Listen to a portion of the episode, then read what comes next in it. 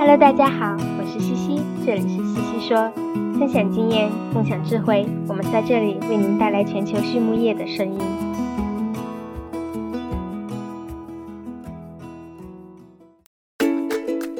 感谢西西说的合作伙伴们：APC 血浆蛋白全球领导者，帮助动物茁壮成长；大地汉克二十八年专注，为动物提供美味与健康；里兰动宝。让食品和伴侣动物不断丰富我们的生活。禾本生物专业酶制剂全球供应商，深耕生物技术二十年。康德全包膜凝聚未来，凝聚更多力量，释放更多能量。健明全方位营养专家，健明让明天更美好。太高动物营养创新，共赢未来。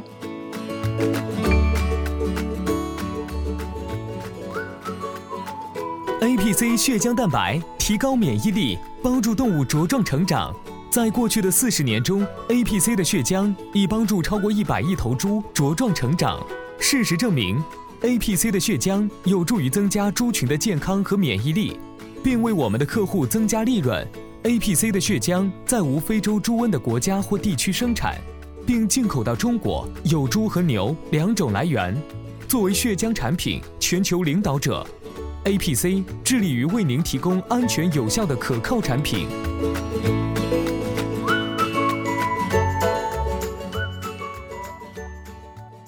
Hello，大家好，我是西西。大家的五一假期都过得怎么样呢？话说啊，技术干货看多了，不知道你们想不想换个口味呀？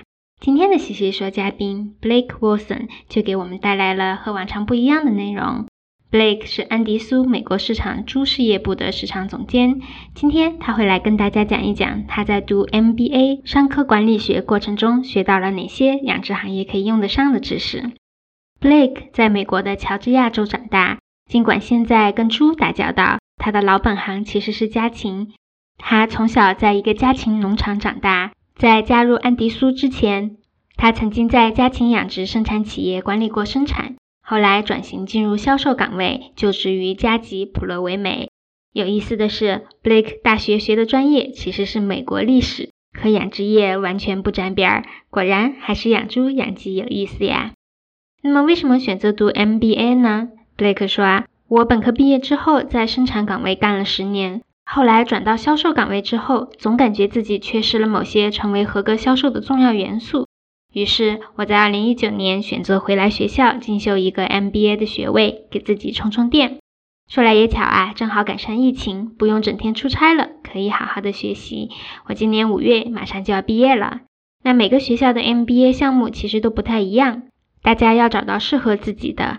我现在上的是一个 EMBA 项目，可以只需要每个月周末去一次学校，平时在家学习。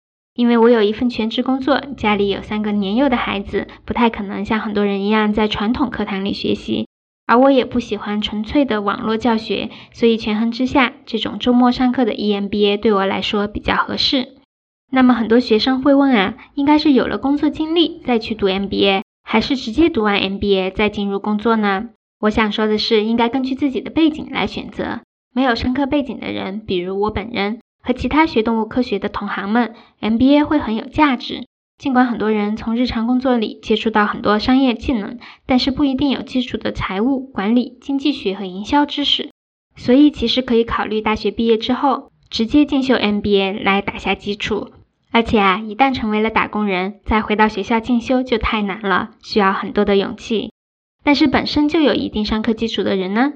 我建议可以去外面打拼打拼，再回来读 MBA，看看如何用实践来重塑理论，或者给自己的事业寻找新的方向。那么目前我在 MBA 所学到的知识可以运用到好几个方面。第一个方面是从市场营销的角度看，如何打造品牌效应。我负责安迪苏在美国的猪料市场，这是我想加强的地方，因为安迪苏在家禽和奶牛市场的品牌很响亮。但是在美国这边养猪板块，我们做的还不够好。如何把资金用到刀刃上，给我们的品牌带来最大的回报，这是我正在着手的问题。寻找答案的过程中，我就融合了很多 MBA 课堂里的知识。第二，从人力资源的角度看，领导能力是非常重要的一块。我手下有六位得力助手，他们负责不同的地理区域，有着完全不同的性格。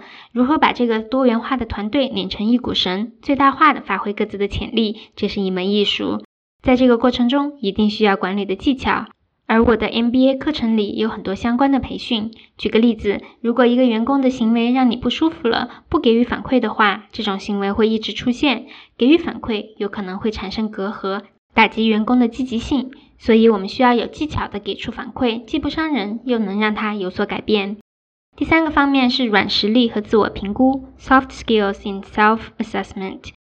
智商是与生俱来的，我们无法改变；但是情商，我们一定可以通过后天努力来提高。而提升情商的诀窍就在于自知之明，了解自己，了解团队成员，绝对有利于整个集体的进步。自知之明同样也会使你的人脉更有效。要记住，有卖的人效注重的是质量，而不是数量。好，回到养殖行业，说说养殖场的财务管理。Blake 说：“我从小在一个养鸡场长大，一直帮我父亲打理养鸡场里面的事情。但是小时候，我对他个人和养鸡场的财务状况一无所知。现在我才明白他当时的财务困境。而之所以我的父亲和很多其他养殖户朋友们会有财务困境，是因为他们没有在财务管理上投入时间和精力，不知道自己生意到底做得怎么样，不知道自己有哪些资产和哪些负债。我现在会对所有人说，找一个好财务会计真的太重要了。当你的主要精力放在养鸡、养猪、养牛上时，应该把财务管理交给专业人士去打理。我的建议是，最好每个月都要和财务会晤一下，至少每个季度都要沟通，看看如何做下一步决策。而 MBA 财务课上会教一些基本的财务知识，比如最重要的三个表：balance sheet、cash flow statement 和 income statement。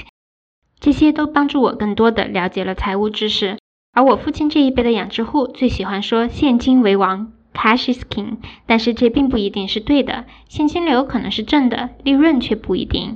赵辉在这里补充说，财务课的老师经常讲啊。公司拿着太多现金，说明不知道该怎么继续投资，不会钱生钱。大多数时候，这不是好事。那接下来聊到了风险管理，Blake 分享说，一条龙企业一定是最能抗风险的，但是小养殖户怎么来保护自己呢？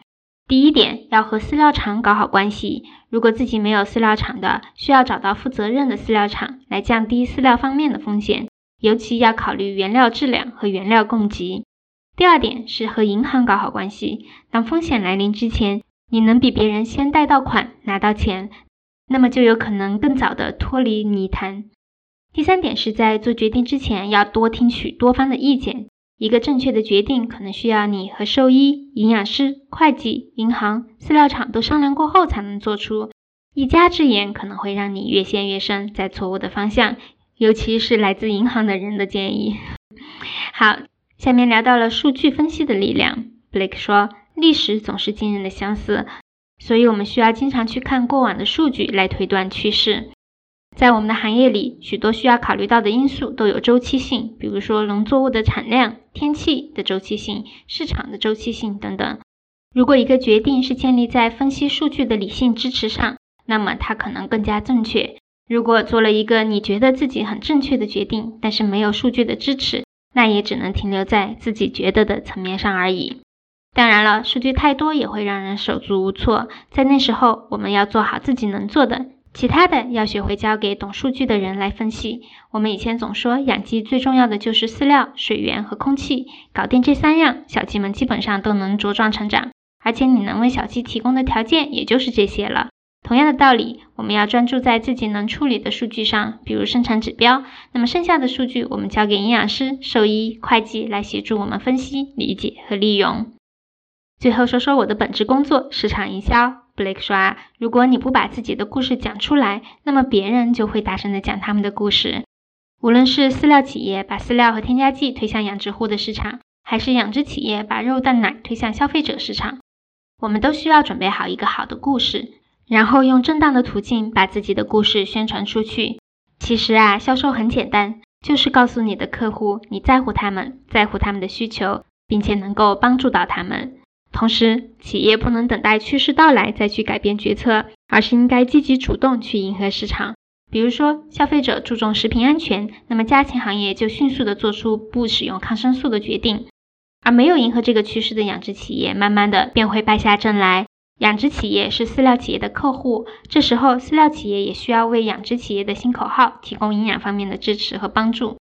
那么对于企业而言，大家需要考虑你的商业模式是什么样的，企业的目标和使命是什么样的。根据每个企业不同的定位，可以做数量薄利多销，也可以做质量厚利现销。没有人能够做到每一个方面都比别人强。就像人各有所长，企业也有自己擅长的东西。